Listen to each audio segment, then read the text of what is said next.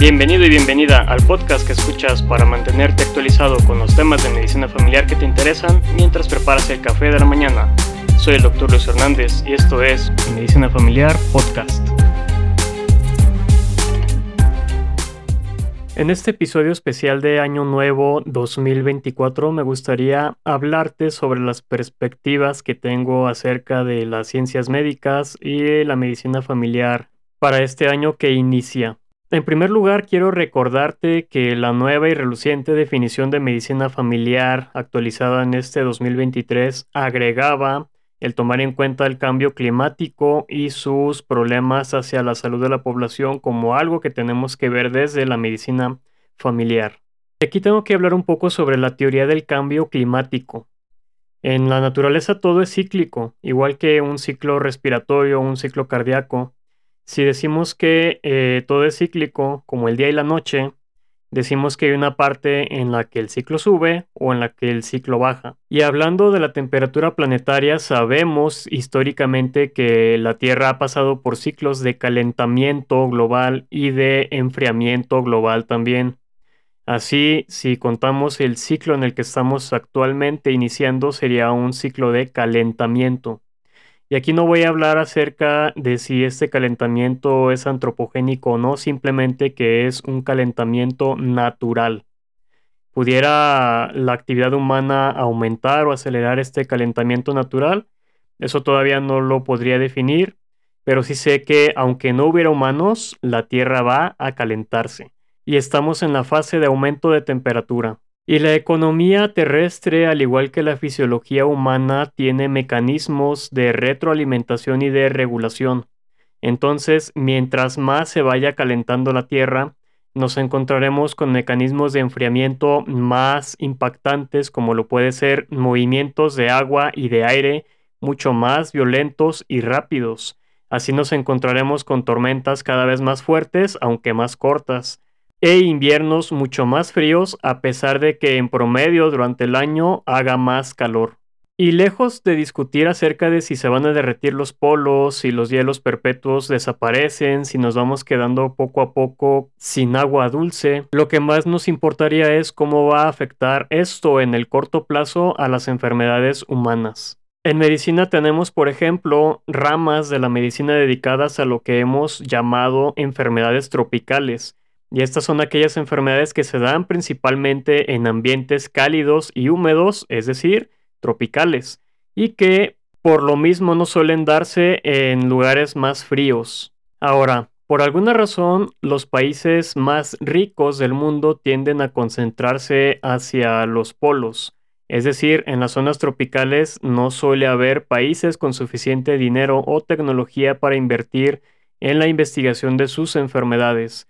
Así, por ejemplo, en farmacología, un grupo de enfermedades eh, huérfanas, es decir, en las que no se suele investigar, son las tropicales precisamente.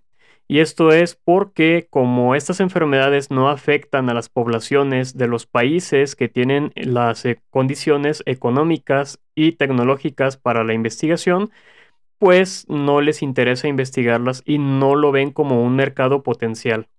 Sin embargo, es curioso cómo, por ejemplo, en Estados Unidos hace unos 30 años en Texas y hace unos 20 años en Florida se dieron brotes de malaria, una enfermedad que regularmente se considera tropical y que no se había presentado en esas latitudes.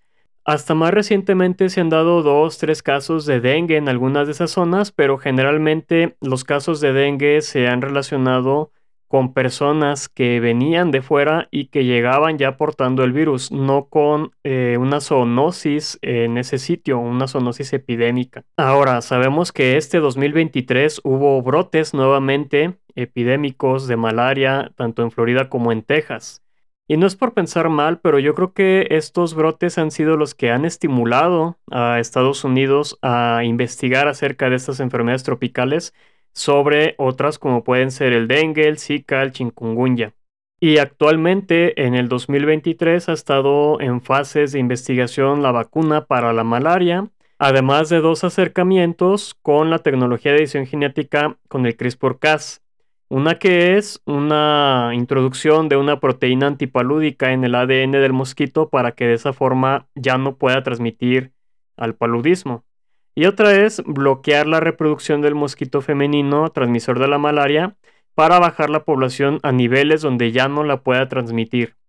El problema con este segundo acercamiento es que no se sabe qué podría modificar en la ecología de otros seres vivos que pudieran ser dependientes en su cadena alimenticia de la existencia de este mosquito, por lo que ninguna de estas dos tecnologías con CRISPR-Cas ha sido todavía autorizada debido a que se requieren más pruebas, eh, tanto farmacológicas como biológicas y ecológicas. Sin embargo, la vacuna de la malaria sí que lleva avances y ya se piensa en si se requiere de dos o hasta tres dosis para poder protegerse de esta enfermedad mortal. Ahora, la perspectiva con las enfermedades tropicales, eh, incluyendo, como decía, dengue, chikungunya, zika, es que con las migraciones masivas desde Centroamérica hacia Estados Unidos y con el calentamiento global, pudiera ser que alguna de estas personas transportara a la enfermedad y que eh, una vez llegando a Estados Unidos, pudiera haber transportado alguna especie de mosquito que lo pudiera transmitir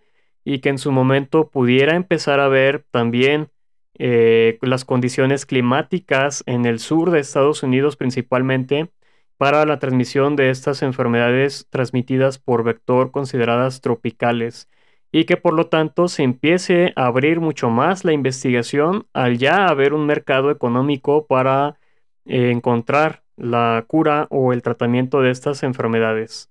Entonces, no es que para este 2024 o años posteriores le desee algún brote de este tipo de enfermedades a Estados Unidos, sino simplemente que creo que si las condiciones siguen igual, tanto en migración como en calentamiento global, existe una muy alta posibilidad de que se empiece a investigar las enfermedades tropicales, además de la malaria. Otra perspectiva que tenemos que empezar a evaluar eh, en cuanto al calentamiento global viene con el título de este estudio que les voy a comentar, que es los efectos de los medicamentos en la capacidad de reducir la temperatura en pacientes con enfermedades crónicas y sus implicaciones de cara al calentamiento global.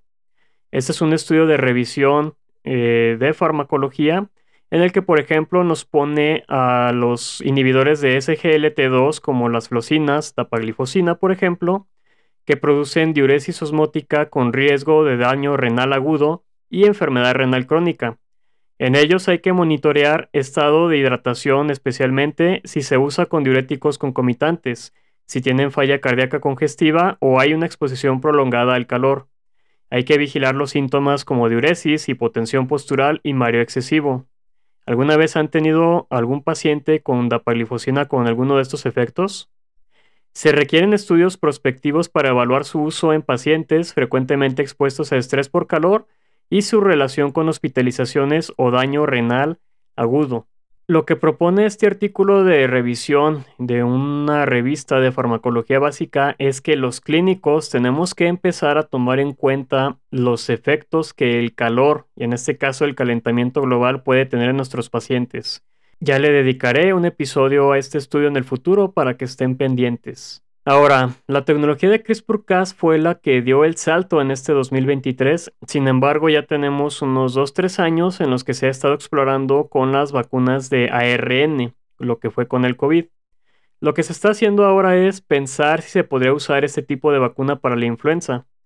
Por ejemplo, actualmente las vacunas para influenza se realizan en huevos y actualmente a los laboratorios de GlaxoSmithKline y Sanofi les toman más o menos seis meses producir estas vacunas, por lo que hay una reunión que se realiza en la Organización Mundial de la Salud en febrero para hacer predicciones a seis meses de cuáles podrían ser los virus que van a afectar en el siguiente periodo invernal. Es en base a estas predicciones con las que estos dos laboratorios empiezan a producir sus vacunas.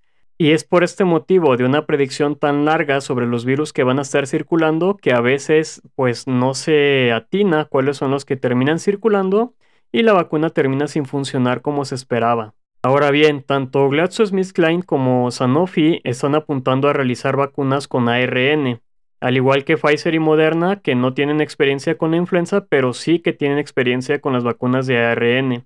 Y aquí lo que se apunta es que como en la vacuna de ARN no se requiere de cultivo del virus, sino de multiplicación o replicación, mejor dicho, del ARN, pues entonces no se requiere de tanto tiempo y se podrían realizar las vacunas con un periodo de tres meses en lugar de seis, con lo que podría haber más precisión y eficacia de las vacunas. Si bien son varias cepas que cubre la vacuna, se piensa que la cepa de influenza B se puede elegir desde unos 5 meses antes, debido a que esta cepa no cambia tanto, y el resto de cepas que mutan mucho más rápido sí que podrían seleccionarse desde unos 3 meses antes de la temporada invernal. Ahora, la capacidad actual de respuesta a una pandemia de influenza con el crecimiento en huevos es de un billón de dosis por año, pero somos 7 billones en el mundo. Con la vacuna de ARN se podría solucionar debido a que se pueden producir las vacunas mucho más rápido. Las vacunas de ARN han mostrado efectos secundarios más intensos que las vacunas normales, como dejarlo a uno inactivo o con fiebre durante unos dos días después de la inyección. Además, el precio podría ser de unas cuatro veces más de lo que cuesta la vacuna regular. Por ejemplo, la vacuna de la influenza actual hecha con el huevo cuesta más o menos unos 16 dólares, mientras que la de COVID de ARN cuesta unos 120 dólares. Estas dos circunstancias, tanto el precio como los efectos adversos que puede llegar a presentar la vacuna de ARN, son limitaciones para el desarrollo de estas mismas vacunas. Sin embargo, las perspectivas son que actualmente tanto GlaxoSmithKline como Sanofi trabajan en una vacuna de ARN de influenza sola.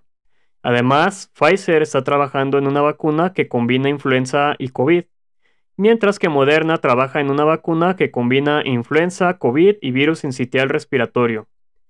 Además de esto, otra perspectiva con este tipo de vacunas es que las vacunas actuales apuntan a las hemaglutininas del virus, que suele ser diferente entre las distintas cepas de virus. Sin embargo, se está investigando en otras partes que son menos cambiantes entre los virus, como puede ser la neuraminidasa. Esto para mejorar la protección de una sola vacuna contra varias cepas de virus distintos. Varias de las vacunas mencionadas ya van en la fase 3 de investigación, así que yo creo que para este 2024 ya se estará anunciando su salida al mercado.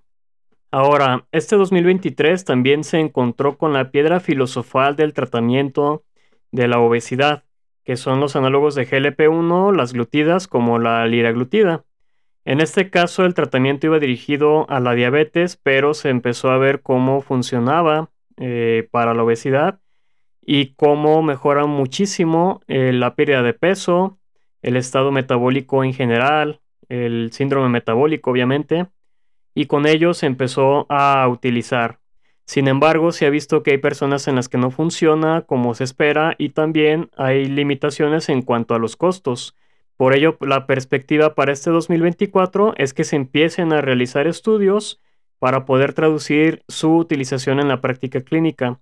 Es decir, poder llegar a, un acuerdo, una guía, si lo quieren ver así, de poder definir qué pacientes podrían ser beneficiados por esta terapéutica o qué pacientes podrían verse beneficiados por las terapéuticas ya tradicionales para el tratamiento de la obesidad.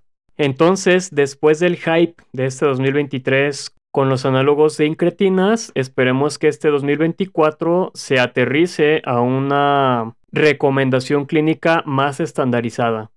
Ahora, hablando de inteligencia artificial. En este 2023, luego de que grabé el episodio sobre inteligencia artificial en medicina, me encontré con que la empresa Eco, en conjunto con Litman, desarrolló y ya está vendiendo un estetoscopio con amplificador de sonido, un electrocardiograma de tres derivaciones de grado médico y acceso a inteligencia artificial de diagnóstico, que básicamente lo que hace es analizar los sonidos que estás capturando, además del electrocardiograma, para poder arrojar un diagnóstico más certero y mucho más rápido. Hasta ahora, este estetoscopio y sus funciones de inteligencia artificial solo puede ser comprado por médicos que demuestren que tienen su licencia médica, además de que solo puede ser utilizado dentro del territorio de Estados Unidos. Por otro lado, dentro de la inteligencia artificial, se aceleró una regulación europea y estadounidense sobre los riesgos hipotéticos que tiene la misma, por ejemplo, el típico Skynet o fin del mundo, que toman mucho en cuenta la protección de la privacidad y de la protección de datos, pero no toman en cuenta los verdaderos riesgos que ya estamos enfrentando con la inteligencia artificial, como puede ser las pérdidas de empleos sin oportunidad de recolocación de los que pierden su trabajo y debido a que la inteligencia artificial toma sus puestos. En este rubro, algo en lo que hemos avanzado, por ejemplo, es en que cada que una inteligencia artificial genere algún tipo de información, vamos a decir una imagen, se crea una marca de agua que no es visible para nosotros, pero sí para las computadoras, para poder definir cuando una imagen es real o es fake. Además, la Universidad de Chicago ha trabajado en un software llamado Nightshade que básicamente envenena los datos de entrenamiento de la inteligencia artificial de imágenes para proteger la propiedad intelectual de artistas. Así, por ejemplo, cuando uno le pide a la inteligencia artificial, dibújame a una persona con un caballo eh, al estilo botero. Lo que hace Nightshade básicamente es indicarle a la inteligencia artificial que Botero dibuja con técnicas que no le corresponden para que cuando genere la imagen no se parezca a lo que realmente habría hecho Botero y de esa manera poder proteger su propiedad intelectual. Así que para este 2024 yo espero que aparezcan más iniciativas como estas para proteger eh, propiedades intelectuales tanto de voz, de imagen, de video, de información y de todo tipo de actividad productiva, incluyendo que aparezcan legislaciones que puedan proteger a los trabajadores para que no pierdan sus empleos en contra de una inteligencia artificial. Ahora, ¿qué perspectiva hay para medicina familiar en este 2024? Recientemente en Estados Unidos empezó a haber un impulso de algo llamado Colegio Americano de Medicina del Estilo de Vida, que básicamente se vende como una especialidad médica. Y lo que han estado haciendo a finales de este año 2023 es impulsarse para tratar de que los médicos familiares tomen esta nueva especialidad como si fuera una subespecialidad en la que se dedica a dar una mejor consejería preventiva a través de seis pilares del estilo de vida que son una mejor nutrición con comida basada en su mayoría en plantas, actividad física, manejo de estrés, evitar consumo de sustancias riesgosas, sueño reparador y conexión social. La cuestión con este colegio americano del estilo de vida es que no creo que los médicos familiares necesitemos de una subespecialidad en esto para poder dar recomendaciones de este tipo debido a que nuestra especialidad ya incluye este tipo de conocimiento. Como ya les comentaba en el episodio especial de Navidad, es que el problema no es que el médico no dé las recomendaciones sobre prevención y estilo de vida, sino que no le dan el tiempo al médico para poder dar estas recomendaciones. Y en lugar de tratar de corregir este problema dándole más tiempo de consulta al médico, lo que hacen más bien es decir que no está preparado e intentar venderle una nueva especialidad. Lo cual me parece poco prometedor debido a que no importa que hagas la especialidad si no te dan el tiempo para poder hacer la promoción de la salud. Ahora, lo que se ha estado haciendo en este último año aquí en México son los protocolos de atención integral en donde se adaptan las guías de práctica clínica para poder repartir responsabilidad de las distintas intervenciones en los distintos profesionales de la salud, pudiendo de esta manera limitar hasta dónde puede el médico familiar manejar un problema antes de tener que enviarlo a otra segunda especialidad, además de que en materia de prevención específicamente, introduce a las responsabilidades que tienen las enfermeras especialistas en medicina familiar, además de los servicios de medicina preventiva, nutrición, trabajo social, entre otros de los que disponemos. Sin embargo, siempre y ante todo cambio hay resistencias. No creo que vayan a poderse aplicar por completo estas guías en este próximo año 2024, pero al menos ya se está empezando a documentar.